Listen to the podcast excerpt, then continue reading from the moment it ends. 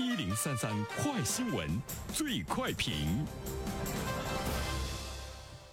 焦点事件快速点评，接下来最快评，我们来关注。据不完全统计，九五后年轻人当中，近八成人表示对自己的容貌的焦虑，其中对自己容貌非常不满意，需要很多医美项目提升颜值的重度焦虑者占到了百分之四点五。对此，有请评论员袁生。你好，袁生。你好，晨曦。呃，这里呢，我们看到一个词叫容貌焦虑，这也是呢近几年来比较流行的一个词语啊。刚才我们说呢，是九五后的年轻人中八成人表示容貌焦虑，而且在今年的二月份，我们看到这个呃《中国青年报》呢也向全国的两千多名在校大学生关于相貌问题有一个问卷调查，结果显示六成的人存在一定程度的容貌焦虑。呃，所以呢，我们会看到以貌取人，好像无论是在什么样的社会中，无论是在什么样的年代中，它呢都是有着极大的市场。容貌的焦虑呢，在很大的程度上来说，也是呢社会呢塑造而成的啊。我个人觉得，不单单是一种文化的这个。呃，基础吧，文化的一个影响。比如说，我们刚才说到，呃，以貌取人，我们也说到了现今的社会，尤其是对于很多的这个女生来说，靠脸蛋儿生存，或者是呢靠脸蛋儿能够获得更多的机会，呃，还是呢大有市场。甚至于像今天很多的男生也开始呢注意到呢自己的这个容貌上啊，如何呢能够有进一步的这个优势。所以说，我们会看到医美的这个市场呢，是成为一片蓝海，而且呢，会越来越挣钱。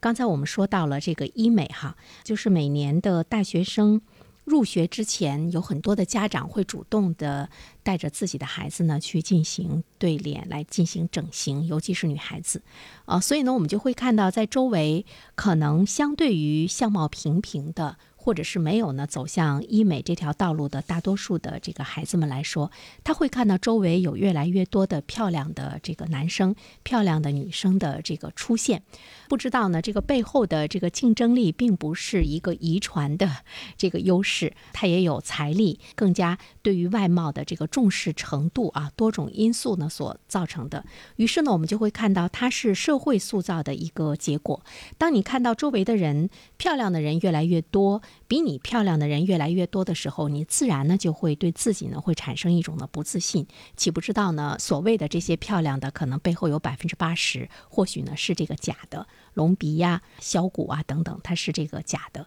这种这个焦虑，它是有一定的社会的塑造力在背后的这个推动作用。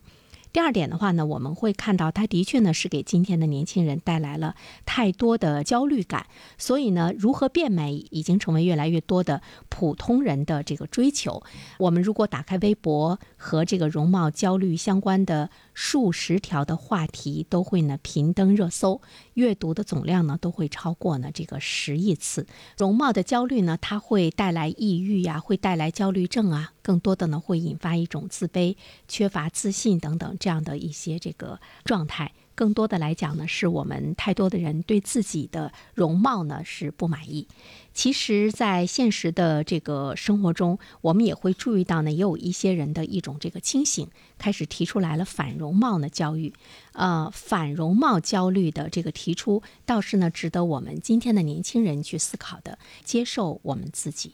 呃，其实，在人的一生中，只有我们接受了自己的不完美，接受了自己的缺点，接受了自己的现实，就是你接纳嘛，接受嘛，那么你呢才会真正的有力量，因为你接受了原本的你，接受了最原始的、最纯粹的样子。在接受自己的同时，其实呢，你也会更好的呢去接受这个世界。而除去容貌之外的，呃，这种对比和竞争之外。今天也有呢一些年轻人勇敢的提出来了反容貌呢焦虑，拒绝过度的追求完美的身材、完美的容貌，呃，同时呢去努力的去创造自身的这个内在的这个价值，这个呢是值得我们今天的年轻人呢来关注的哈。最后一点的话呢，我们想说，呃，如果在今天在九五后的年轻人中有。八成人表示了容貌焦虑的话，其实它是展现着一种呢社会的这个价值观的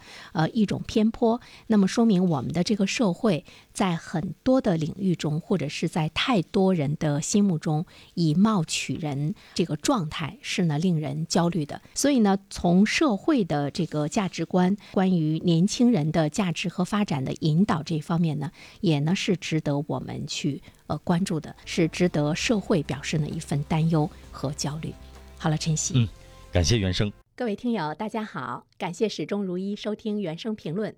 不知道你是否听过原声读书？最近呢，上线了一本书《终身成长》，非常期待着你可以听到它。《终身成长》这本书很有名气啊，它坐镇亚马逊心理类畅销榜已经有十年的时间。这本书呢，是向我们讲述思维模式会对我们的行为方式产生深远的影响，可以决定我们成为什么样的人。它颠覆了传统成功学的观念。您可以搜索“原声解读终身成长”，就可以听到喽。谢谢你。